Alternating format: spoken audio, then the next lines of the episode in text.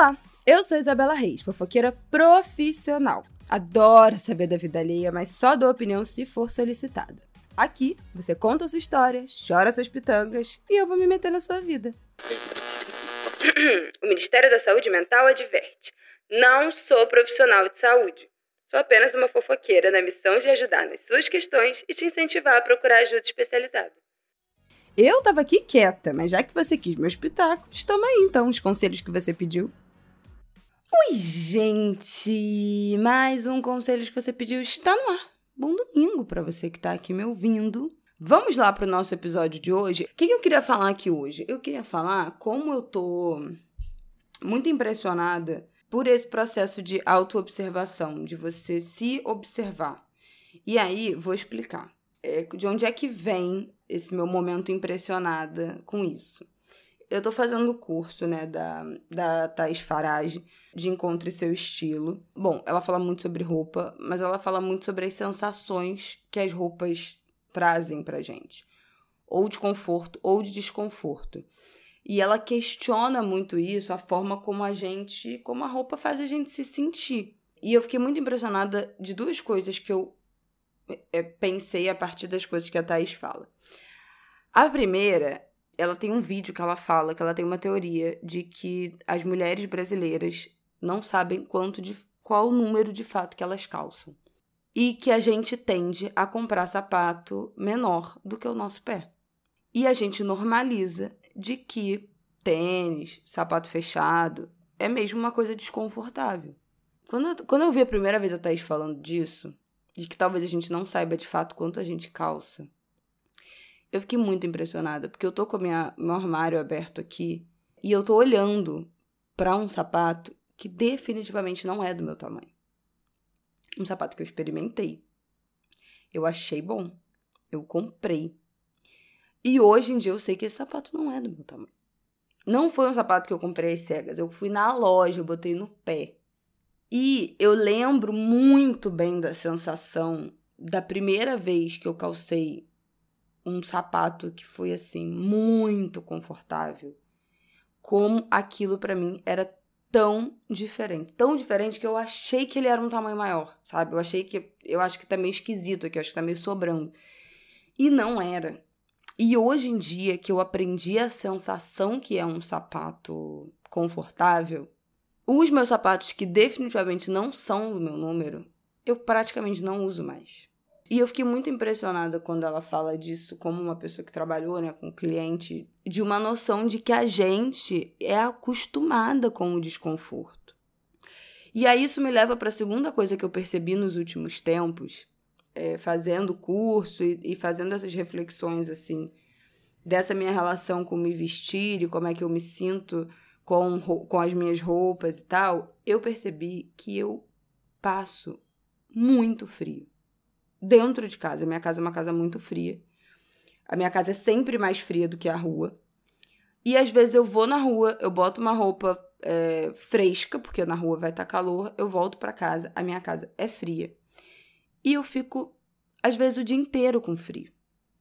O dia inteiro gelada, o dia inteiro arrepiada, nesse desconforto, sem conseguir identificar e às vezes identificando, botando um casaco, mas continuando com frio. Ó, eu tô gravando pra vocês, eu tô de manga comprida, eu tô de calça e eu ainda tô com frio. Então, ainda que eu perceba e hoje em dia entenda que eu sinto muito frio, eu sou muito friorenta, eu ainda não consegui calibrar a minha observação para me sentir quente. E aí eu tô muito impressionada como a gente consegue se acostumar com o desconforto com tanta facilidade, com tanta rapidez e sem nem pensar nisso.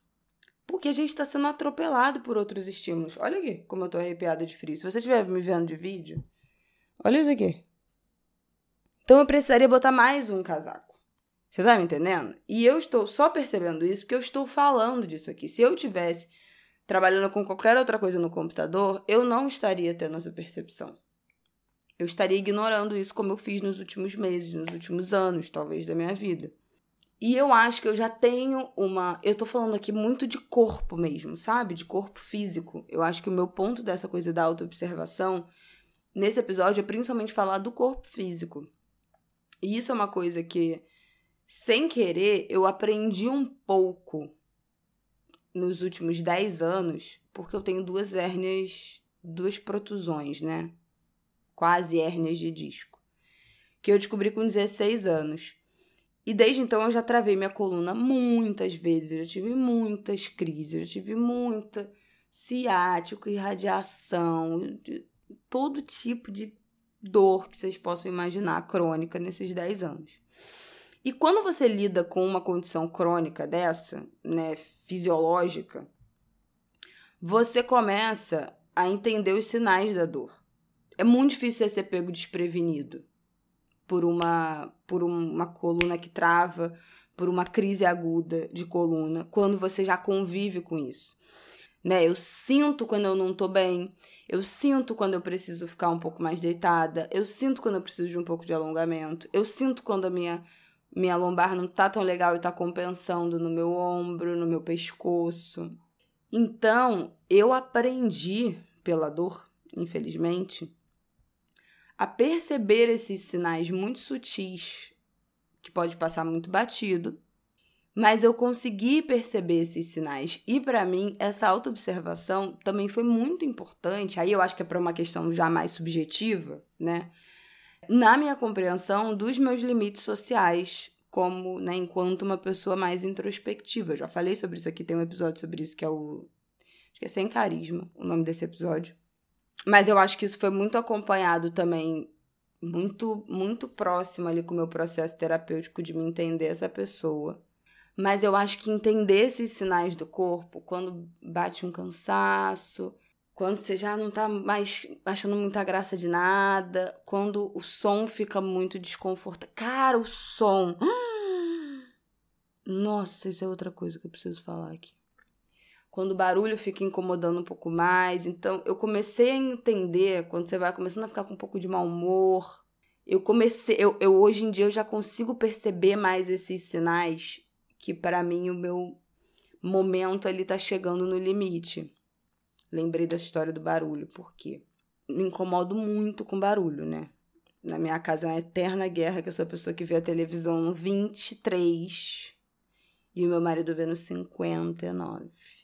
Eu sou uma pessoa que me incomoda muito com barulho. Até assim, em show, em evento, é, eu, eu, eu, eu, eu sinto som muito alto. Eu fico muito incomodada com isso. E aí eu comprei, está chegando, um abafador de ruído, que é uma argolinha que fica. É um, um negocinho fica encaixadinho dentro do ouvido. É muito sutil, muito pequenininho. E tem um específico que é para festival, show, evento, que você consegue ouvir a mesma qualidade de áudio só que um pouco mais baixo. E foi esse que eu comprei, é esse que eu vou testar, é esse que tá chegando e eu vou contar depois lá no meu Instagram o que, que eu achei. Chama Loop, L-O-O-P, Earplugs. É um site da Alemanha, eles enviam para o Brasil. O meu chegou, passou da alfândega, não fui taxada, então aguardem comentários. Mas assim, a, a, o quanto tempo demorou para eu entender que aquilo realmente incomodava é uma coisa que me que, que encurta muito o meu período que eu gosto, que eu consigo ficar nos ambientes bem, porque o barulho vai me incomodando progressivamente. Então é mais uma coisa que eu acho que acaba o meu carisma, às vezes, antes do que seria o meu limite, sabe? E isso tudo é autoobservação.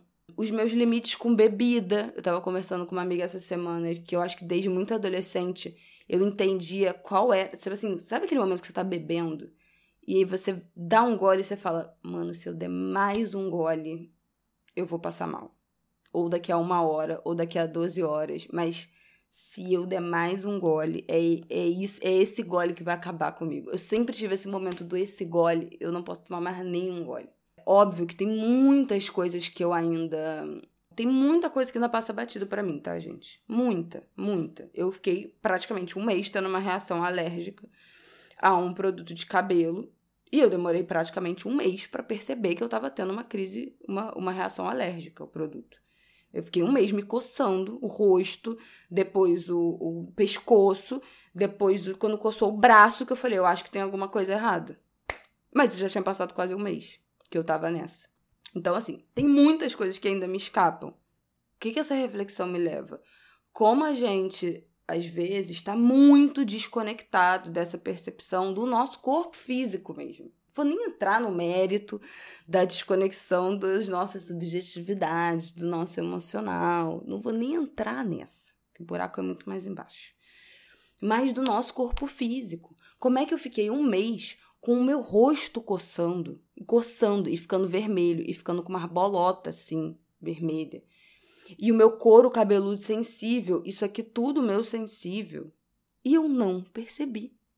Como é que eu, a gente entra nesse nível de desconexão tão grande que a gente não consegue perceber o que está acontecendo aqui? Tipo assim, aqui, aqui, de, em mim. Como é que a gente bota um sapato que aperta nosso pé, que machuca nosso pé, e a gente acha isso normal. Talvez eu não deveria sentir meu pé doendo toda vez que eu boto um sapato. Talvez esse tênis não seja exatamente do meu tamanho. Quantas calças jeans? Trabalhando CLT, passando oito horas por dia sentada, com aquela calça jeans atochando na barriga. E eu chegava, a primeira coisa que eu fazia era abrir o botão da calça. E tipo assim, jamais cogitei que, putz, talvez essa calça não seja do meu tamanho. Talvez essa calça não esteja confortável. Talvez eu tenha que comprar uma calça um pouco maior. Ou então talvez essa não é uma calça para eu ficar oito horas usando direto. Eu não tenho como não culpar né, essa nossa falta de, de auto-observação, é, de olhar para a gente, de ouvir o nosso corpo, de enxergar o nosso corpo. Não dá para não atrelar isso a uma quantidade de estímulo bizarra que a gente recebe, que a gente está o tempo todo prestando atenção e sendo atraído e distraído, principalmente por outras coisas. Óbvio que também um mergulho de cabeça no trabalho, que faz com que a gente. Imagina, tem nem tempo, não tem nem cabeça, não tem nem momento de respiro para conseguir olhar o todo, né? Perceber o que, que a gente está sentindo, perceber o que, que, que, tá, o que, que a gente está virando. E uma compensação também, que também é um mergulho. Então você passa de segunda a sexta se estrupiando no trabalho, mergulhando de cabeça, sem ter tempo de pensar que você está trabalhando com frio. Que, putz, talvez eu precise de um, levar mais um casaco pro trabalho. Um nível de, de, de, de mergulho tão profundo e de desconexão completa que depois, para você absorver né? Ou pelo menos, ou na verdade, dissipar esse estresse só mergulhando de cabeça no lazer. E aí você passa o final de semana inteiro, ou, é, ou todo o seu tempo livre, né? Que você não esteja trabalhando. Hiperestimulado nas redes sociais. Então você fica ali de, de espectador pass completamente passivo, né? Sendo bombardeado por esses estímulos. Ou vivendo adoidado no final de semana. E aí, limites, quem tem limites, né? virando a noite, bebendo loucamente, passando do ponto na bebida, passando no ponto nas drogas, lidando com a ressaca no dia seguinte, sem conseguir perceber os, né, se o seu corpo, se você tá bem, se aquilo tá te fazendo bem, se aquilo não tá te fazendo bem. Né? Ou então uma somatização no corpo que, né, desse estresse que você, ah, toma uma novalgina, toma um remedinho e vai. Ah, toma um eno, um remédio, um, um remédio pro estômago e vai. Ah, tá com uma dor aqui meio esquisita, toma um remédio para coluna e vai, sem perceber que aquilo pode ser algum sinal que o seu corpo tá te dando. É um exercício eterno de autopercepção, porque você muda o seu ambiente, você pode estar tá lidando com novos desconfortos que você não está percebendo. Você veio para o home office tem um desconforto, você volta para o presencial tem outro desconforto, você é acostumado a pegar um ônibus tem um desconforto, você vai agora pegar o metrô é um desconforto diferente e que a gente está só vivendo no automático e não está nem sentindo. E eu faço um convite para você começar esse exercício dessa autoobservação do corpo, sabe? Será que você não está com uma musculatura tensionada? Será que você não está sentindo uma dorzinha na mão de uma tendinite de esforço repetitivo? Será que essa dor que você sente já não passou do normal? Não está persistente? Não é hora de procurar um médico? Sei lá, seu trânsito intestinal tá igual. Será que mudou? Tem uma coisa diferente no seu estômago? Uma dor de cabeça esquisita, diferente. Aquela roupa que você usa e você não fica legal, será que não é hora de você desistir dessa roupa? Comprar um sapato de um tamanho maior, comprar um tênis de um tamanho maior, para sentir o seu pé no chão, com todos os dedos abertos, confortáveis, sem estarem pressionados, apertados. Então é isso, eu quero fazer esse convite para a gente tentar olhar, perceber mais o corpo. Corpo físico mesmo, o que, que o nosso corpo está dizendo. E a gente está ignorando solenemente, porque estamos distraídos com outras coisas. E eu custo acreditar que, que exista qualquer coisa mais importante do que o nosso corpo, do que o lugar que a gente vive 24 horas por dia, desde sempre para sempre. Se a gente não cuidar disso aqui que a gente tá dentro o tempo todo, fudeu, né? Basicamente. Não, não tem mais o que fazer. É isso, gente. Espero que essa semana vocês se olhem um pouquinho melhor. E me contem, né? Me contem o que vocês descobriram a partir desse papo, dessa, desse exercício de autoobservação. Estou curiosa. E depois que a gente vê, a gente não consegue desver. Tá bom? Bem-vindos à minha vida nos últimos tempos. É isso, minha gente. Domingo que vem eu tô de volta. Não esqueçam conselhos que você pediu, arroba gmail.com. Sigo recebendo e-mails, lendo e-mails. É, boa semana para vocês. Me siga nas redes, estou por lá. Tá tudo aqui no descritivo do episódio. E em vídeo também no YouTube. Tá bom? Um beijo até domingo que vem.